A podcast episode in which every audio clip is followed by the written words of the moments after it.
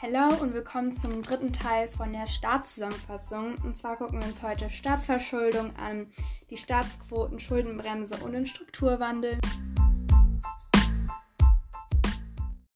Ich würde sagen, wir fangen an mit der Staatsverschuldung. Und per Definition ist die Staatsverschuldung der Begriff, der einfach alle von öffentlicher Hand, also staatlich aufgenommene Kredite umfasst. Und weil Deutschland föderal organisiert ist, sind die Schulden aufgeteilt. Das heißt, die Schulden ergeben sich aus dem Bund, das sind 60 Prozent, aus den Kommunen, das sind 6 Prozent, aus den Bundesländern, das sind 32 Prozent und dann noch Sozialversicherungen bzw. Sondervermögen, wie beispielsweise Fonds. Und in der Regel ist es die Summe aller Deckungskredite gemeint, die längerfristige staatliche Ausgaben finanzieren sollen. Und man unterscheidet dabei zwischen den Bruttokreditaufnahmen und den Nettokreditaufnahmen. Und die Bruttokreditaufnahme ist einfach, sind einfach die Schulden, die in jedem Haushaltsjahr tatsächlich neu gemacht werden.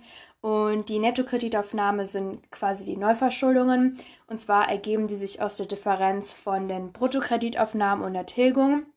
Weil in jeder Periode zahlt man ja irgendwelche Kredite zurück.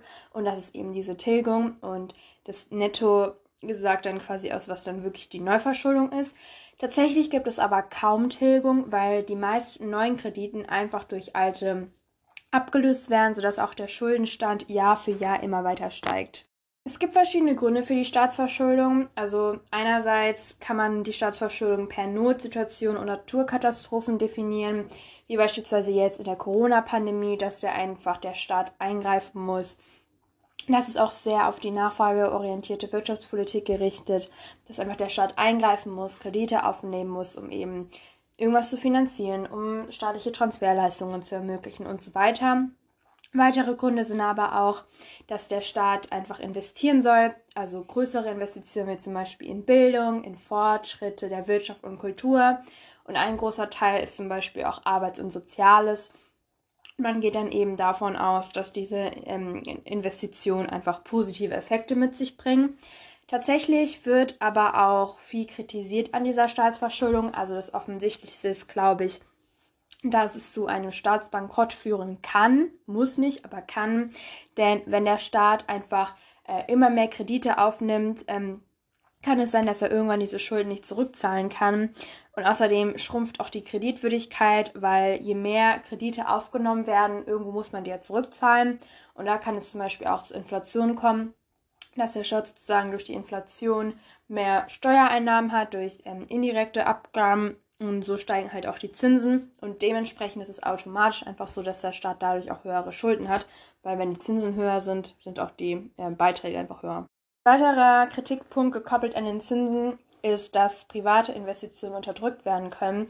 Denn wenn Unternehmen beispielsweise gar nicht mehr damit standhalten können, wie hoch die Zinsen sind, wie hoch die Kredite sind, werden einfach private Investitionen von Unternehmen verdrückt. Das nennt man auch Crowding-out-Effekt und das ist natürlich nicht gut, denn an erster Stelle soll natürlich in der Wirtschaft der Markt sein, das heißt Angebot und Nachfrage, die Unternehmen und eben nicht der staatliche Eingriff. Und diese Inflation kann dann auch ähm, Haushalte belasten, vor allem die mit dem niedrigen Einkommen. Denn dann findet sozusagen eine Umverteilung von unten nach oben ab. Und natürlich Einkommen, die sehr gering sind und eben die Haushalte, die davon betroffen sind, von geringen Einkommen sozusagen, leiden natürlich mehr an der Inflation als jetzt Haushalte, die sowieso schon einen sehr hohen Verdienst haben. Das wird kritisiert und ein Kritisierpunkt, ein Kritikpunkt ist auch, dass es dazu zu einer Rezession kommen kann. Das heißt, wenn private Haushalte einfach nicht viel kaufen können wegen der Inflation, dass es dann zu einem Rückgang der privaten Nachfrage kommt, was natürlich auch nicht gut ist. Und der letzte Kritikpunkt ist auch, dass es generationsfeindlich ist. Also wenn jetzt die Generation, die sich jetzt gerade verschuldet, dafür zuständig ist, dass wir diese ganzen Schulden zurückzahlen müssen wenn die vor allem auch relativ hoch sind, ist das einfach nicht wirklich ähm, generationsfreundlich.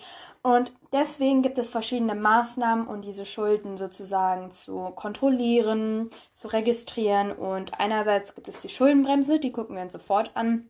Die Schuldenbremse soll einfach so strengere Vorgaben in Kraft treten lassen und auch Sanktionsmöglichkeiten bei Verstoßen, sodass es halt eben nicht zu diesen Kritikpunkten kommt, ähm, dass zum Beispiel die Haushalte belastet werden oder dass es zu einem Staatsbankrott führen kann. Die Schuldenbremse in Deutschland ist im Grundgesetz verankert und es steht einfach so da, dass die Haushalte von Bund und Ländern grundsätzlich ohne Einnahmen aus Krediten auszugleichen sind. Das heißt, es ist das Ziel einer Nullverschuldung, also die Neuverschuldung soll einfach null betragen. Und dabei ist es aber wichtig zu beachten, dass finanzschwache Bundesländer weiterhin Konsolidierungshilfen erhalten. Ähm, und es gibt auch Ausnahmen bei Naturkatastrophen oder Notsituationen. Also wenn es zum Beispiel eine Pandemie wie Corona gibt, darf man sich schon verschulden, aber halt wirklich nur in diesen Ausnahmefällen. Und in der Konjunktur ist das auch so, wenn es in, in der Abschwungsphase ist, sind Defizite schon möglich, aber im Aufschwung müssen diese eben durch Überschüsse ausgeglichen werden. Schlussendlich ist es so, dass es bei einer drohenden Haushaltsnotlage gibt es dann so ein Sanierungsprogramm, wo sich die betreffenden Bundesländer oder auch der Bund ähm, zusammensetzen und einfach gucken, welche Lösung man finden kann. Und dann muss man aber innerhalb von fünf Jahren wieder eine solide Finanzierung haben und allgemein ist das Ziel einfach so, dass der Bund eine Neuverschuldung von 0,35 Prozent des BIPs haben darf. Davor waren das 3 Prozent und die Bundesländer eben 0 Prozent des BIPs an Neuverschuldungen. Aber halt Bundesländer, die finanzschwach sind, erhalten trotzdem weiterhin Unterstützung. Und das Positive ähm, an dieser Schuldenbremse ist einfach, dass es eine größere Haushaltsdisziplin gibt. Das heißt, es gibt mehr Sanktionen und mehr Kontrolle und das ist einfach viel übersichtlicher alles, wie man mit den Schulden umgeht oder welche Schulden überhaupt gemacht werden. Außerdem gibt der EU-Rat Empfehlungen aus, das heißt ähm, Unternehmen und der Staat und allgemein alle, die einfach ähm, Schulden machen müssen, einfach viel transparenter sein, mehr Information, sodass man sich eben zielweise, näherungsweise an die Nullverschuldung nähert und allgemein die strengeren Regeln und Budgetvorgaben helfen eben auch bei dieser Haushaltsdisziplin. Und zwei Zahlen, die ihr euch vielleicht auch noch merken könnt, ist, dass Staaten mit 60 Prozent des BIPs an Neuverschuldungen sollen jährlich diesen Überschuss um 5 Prozent abbauen. Also man versucht einfach wirklich die Schulden einzudämmen, um eben die Kritikpunkte, das heißt die negativen Konsequenzen von äh, Staatsausgaben und Staatsverschuldungen eben ja äh, einzudämmen. Und das hat natürlich wieder seine Pro- und Kontraseiten und das wäre jetzt so ungefähr die Staatsverschuldung. Ein weiterer Begriff, den man auch ganz oft dazu hört, ist die Staatsquote. Und die Staatsquote in Deutschland beträgt so zwischen 43 und 49 Prozent. Das schwankt immer ungefähr. Und die Staatsquote umfasst einfach die Staatsausgaben in Prozent des BIPs und zeigt dem, damit, in welchem Umfang äh, der staatliche Sektor die gesamte Volkswirtschaft in Anspruch nimmt. Das heißt zum Beispiel Investitionen in öffentliche Güter, in Arbeit und Soziales. Und da hat die Finanzpolitik eine große Aufgabe. Das heißt, der Staat hat die Aufgabe, mit Hilfe von dem Steuersystem die Finanzierung der staatlichen Ausgaben zu sichern und damit eben die konjunkturelle Entwicklung des Staates auch positiv zu beeinflussen. Und dementsprechend spielen auch die Steuern und Abgaben eine immense Rolle, weil die nötigen Einnahmen erzielt der Staat eben erstmals durch Steuern, also ganz gleich ob direkte oder indirekte Steuern. Und da wird auch schon der erste Kritikpunkt in den Raum gestellt, und zwar ist es so, dass in Deutschland viel kritisiert wird, dass es zu hohe Steuern gibt, zu hohe Abgaben, weil oftmals mehr als die Hälfte des Einkommens vieler Bürger einfach für Ausgaben genommen wird. Und im europäischen Vergleich ist Deutschland wirklich am höchsten. Ähm, jedoch sind aber die Spielräume für Steuersenkung gering. Und es gibt auch andere Staaten, die eine viel höhere Staatsquote haben, aber auch sehr geringere Steuern. Und das ist halt eben ein Kritikpunkt, wenn man das halt eben ins Verhältnis steht. Deutschland hat zwar sehr hohe Steuern, aber wird dann wirklich so viel investiert. Das kann man natürlich aus ganz unterschiedlichen Sichtweisen sehen. Und deswegen ist auch immer so die Frage, was ist genau die Steuergerechtigkeit, was ist jetzt gerechte Finanzpolitik und das hängt einfach stark davon ab, wie die Steuerlast äh, unter der Bevölkerung verteilt ist. Und man unterscheidet dazwischen zwei Prinzipien. Und zwar dem Äquivalenzprinzip und dem Leistungsprinzip. Und das Äquivalenzprinzip sagt quasi das aus, ähm, dass eben das an Steuern gezahlt werden muss, was man auch wirklich beansprucht durch die staatliche Leistung. Das heißt, wenn man es runterbröckelt, wenn man ähm, viel öffentliche Güter in Anspruch nimmt, zum Beispiel wenn man viele Straßen benutzt, wenn man zum Beispiel reich ist und ein Auto hat, dann muss man natürlich mehr Steuern zahlen, weil man diese öffentlichen Güter mehr in Anspruch nimmt, als jemand, der jetzt die öffentlichen Güter nicht so in Anspruch nimmt. Und auf der anderen Seite das Leistungsprinzip. Und da ist es sozusagen die Fähigkeit zu zahlen, also die steuere Leistungsfähigkeit soll quasi das gleiche Opfer bringen. Und die Fähigkeit zu zahlen ist natürlich höher, wenn du mehr verdienst, als wenn du weniger verdienst. Also es kommt auf das gleiche hinaus. Und eine gerechte Steuerpolitik und Finanzpolitik kann einfach so sein, dass die Steuersätze alle zwei Jahre an die Inflationsrate angepasst werden. Ähm, Inflationsrate haben wir in der letzten Podcast-Folge uns angesehen, weil wenn die Inflation ist, dann wird ja die Geldmenge ähm, höher und das Geld verliert natürlich an Wert. Also ich glaube, das war jetzt ein bisschen falsch ausgedrückt. Also der Preis steigt, das Geld steigt ja nicht. Also der Preis von irgendwelchen Gütern steigt und dadurch verliert das Geld an Wert. Und wenn halt dein Gehalt nicht angeglichen wird, ähm, und trotzdem die Preise steigen, ist das natürlich fatal. Deswegen müssen die Steuersätze auch alle zwei Jahre an die Inflationsrate angepasst werden, sodass man eben gegen die kalte Progression ankämpfen kann. Das ist eben, dass das Einkommen und die Steuern steigen trotz einer Inflation. Das ist natürlich nicht gut und allgemein muss man einfach die Preissteigerung im Steuertarif berücksichtigen und wenn das halt eben nicht passiert, dann ist das eben die kalte Progression, was halt oftmals als sehr ungerecht angesehen wird. Ähm, Zumal das ja natürlich auch jetzt aus Gerechtigkeitssicht her jetzt vielleicht nicht sehr gerecht ist, wenn man mehr äh, zahlen muss für irgendwelche Güter, aber dein Lohn oder dein Gehalt einfach nicht ähm, hochgekurbelt wird.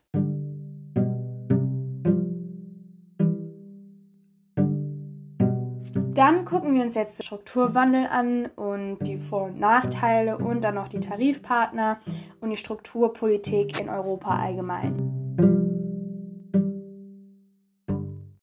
Mir sicher, dass ihr alle schon was von der vierten industriellen Revolution gehören, ha gehört habt.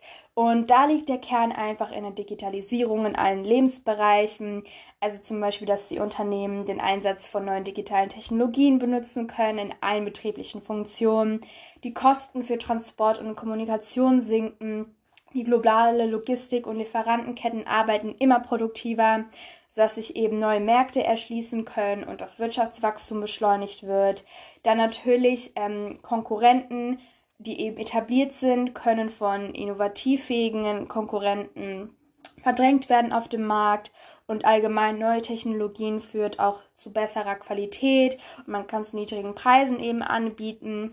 Es muss natürlich auch mehr Markttransparenz geben, weil die Nachfrage eben kritischer sein können, weil es eben so viel mehr gibt, so viel schneller produziert wird. Und allgemein ist die industrielle Revolution auch davon geprägt, dass man stets erreichbar sein muss ähm, auf dem Arbeitsmarkt. Das heißt, es ist einfach viel, viel und noch mehr viel. Und das fließt eben alles in den vierten Sektor ein, also in den Informationssektor, wie zum Beispiel auch Social Media tut. Ähm, und das heißt halt eben der Strukturwandel. Und allgemein der Strukturwandel in der Wirtschaft spricht man davon, wenn es einfach einen Wandel oder eine Veränderung in den Sektoren gibt. Das heißt, manche Sektoren werden weniger wert, andere werden umso wichtiger. Es kann auch in den Sektoren verschiedene ähm, Änderungen geben. Und der Staat greift in den Strukturwandel ein, also nur in der sozialen Marktwirtschaft, weil das einfach gesetzlich so geregelt ist. Natürlich muss der, äh, müssen an erster Stelle die Wirtschaftsakteure selber die Folgen des Strukturwandels bewältigen aber soziale Härten sind nun mal gesetzlich geregelt, dass der Staat verpflichtet ist einzugreifen, wenn es sie gibt. Und es gibt sehr, sehr unterschiedliche Maßnahmen. Instrumente der staatlichen Strukturpolitik lassen sich nämlich aufteilen. Einmal erstens in die Steuerung der Regionalstruktur und zweitens Steuerung sektoraler Anpassungsprozesse. Bei dem ersten, bei der Steuerung der Regionalstruktur, ist es einfach so, dass die Infrastruktur verbessert werden soll durch Investitionen des Staates, wie zum Beispiel, mh, hm, keine Ahnung, Landwege oder was auch immer. Und die Unternehmensgründung bzw. Bildung soll auch gefördert werden, wie zum Beispiel, dass die Gewerbesteuer ähm, gekürzt wird oder dass die komplett wegfällt. Und das zweite ist dann die Steuerung des sektoralen Anpassungsprozesses.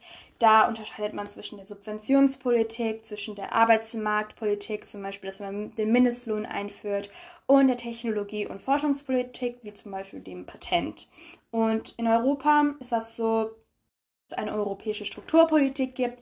Ein Synonym dafür ist auch die Kohäsionspolitik und die Strukturpolitik in Deutschland wird, äh, in Europa wird immer wichtiger, damit man zum Beispiel Standortnachteile abbauen kann. Und ist nämlich immer so, dass es zwischen den wirtschaftsstarken und schwachen Regionen der EU immer noch große Gefälle gibt und das möchte man natürlich in der EU nicht haben. Und deswegen ähm, möchte man eben diese Gefälle abbauen. Und das ist eben ein sehr großes Ziel der europäischen Strukturpolitik. Und dafür gibt es verschiedene Strukturfonds. Ähm, in dem die EU eben fördert, versucht, die Wirtschaft, das wirtschaftliche Wachstum zu fördern. Und es gibt zum Beispiel ähm, die Europäischen Fonds für regionale Entwicklung. Da fokussiert man sich eben auf die Förderung der Wirtschaft mit Aufholbedarf. Das heißt, wenn es irgendwelche Staaten, Länder gibt, die eben diesen Aufholbedarf haben, ist dieser Fonds eben enorm wichtig. Und man kann zum Beispiel Infrastruktur verbessern oder auch für Arbeitsplätze sorgen.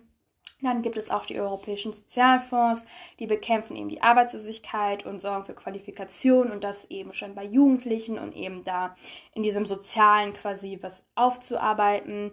Dann allgemein die Kohäsionsfonds, die kümmern sich um Umweltschutz, um Verkehrsinfrastruktur in den Staaten, deren BIP äh, pro Kopf weniger als 90 Prozent der Unionsdurchschnitts beträgt. Und dann gibt es noch andere Fonds, wie zum Beispiel abgekürzt der EAGFLA. Da guckt man sich einfach die Ausrichtung der Landwirtschaft, der Agrarwirtschaft, der Forstwirtschaft und dem Fremdverkehr an. Oder auch der FIAF, wo man sich eben die Modernisierung und Finanzierung von der Fischerei oder Fischereiflotten anguckt, um halt eben so viele Bereiche der Wirtschaft zu decken. Natürlich gibt es aber auch hier wieder mal Kritik und zwar argumentiert man einerseits damit, dass viele Länder immer noch trotz dieser Strukturpolitik abhängig sind, wie zum Beispiel die Südstaaten und dass immer mehr neues Geld einfließt, aber ohne wirklichen Erfolg. Außerdem argumentiert man, dass es zu Wettbewerbsverzerrungen kommen kann. Es kann auch ungerechte Unterstützung geben. Also welches Argument ist, dass man zum Beispiel das Land XY finanziert und das andere Land nicht? Und das ist eben ein sehr großer Kritikpunkt. Außerdem gibt es ein Zitat, das eben ungefähr so geht, dass wer auf Strukturerhalt sich eben fokussiert, nur kurzfristig denkt, denn es ist so, wenn man versucht, eine Struktur zu erhalten, wird man das nicht schaffen, weil die Welt sich einfach immer weiterentwickelt. Und da gibt es eben nämlich Strukturwandel, der ist einfach nicht aufzuhalten und außerdem argumentiert man damit, dass es die fehlenden Rahmenbedingungen gibt und das ist eben so grob die Strukturpolitik gewesen. Und das letzte, was wir jetzt uns in diesem Sektor angucken, ist die Tarifautonomie. Und zwar ist die Tarifautonomie einfach die dass die Handlungsakteure bei der Ermittlung des Tariflohns nur die Gewerkschaften, also die Arbeitnehmer und Arbeitgeber sind. Das heißt, bei der Tarifermittlung muss sich der Staat aushalten. Ähm, er darf halt einfach nur Rechte und Pflichten herausarbeiten, aber er darf sich halt nicht äh, irgendwie da einmischen. Die Rolle der Tarifpartner in der Wirtschaft ist einfach unterschiedlich. Also es geht einmal die Arbeitgebervertreter, die handeln nach der produktivitätsorientierten Lohnpolitik. Das heißt, es kann nur das verteilt werden, was durch größere Produktion erwirtschaftet wurde. Das heißt, je mehr man sozusagen leistet als Arbeitnehmer, desto mehr Geld kann man auch in Anspruch nehmen. Außerdem orientiert man sich bei dieser Theorie an den konjunkturellen Schwankungen und Unternehmen stellen auch nur so lange ein, bis der Lohn von den Arbeitnehmern pro Stunde kleiner ist als die Absatzpreise. Und allgemein, wenn es zu einer Gewinnmaximierung kommen kann, kann es auch höhere Löhne geben und man versucht auch einen Inflationsausgleich zu nehmen und zu berücksichtigen. Und auf der anderen Seite die Gewerkschaftsverbände ähm, die orientieren sich an der Kaufkrafttheorie und die sehen das eben genau andersrum. Das heißt, die Lohnsteigerung ist notwendig und diese soll auch eine Umverteilungskomponente enthalten. Allgemein sind hohe Löhne einfach notwendig, da dadurch mehr Nachfrage nach Gütern und Dienstleistungen generiert werden kann, wodurch eben mehr Arbeitskräfte gebraucht werden und somit schadet eine Lohnsenkung eher der Konjunktur. Das hat man zum Beispiel in der Deflation in den 1930er Jahren gesehen. Und außerdem, wenn es einfach quasi einen nicht attraktiven Preis dafür gibt, dass man arbeitet, also sprich kein gutes Gehalt. Das ist natürlich Definitionssache, können auch viele Arbeitsplätze ins Ausland gehen und außerdem ist es auch wichtig zu beleuchten, dass die durch die Globalisierung vor allem auch die Arbeitnehmer offensiver sind, sodass die ähm, einfach Arbeitgeber einfach viel offensiver handeln können und die Arbeitnehmer so ein bisschen in den Schatten rücken. Das heißt, die Arbeitgeber sind sozusagen viel dominanter und das halt eben auch sehr wichtig zu berücksichtigen.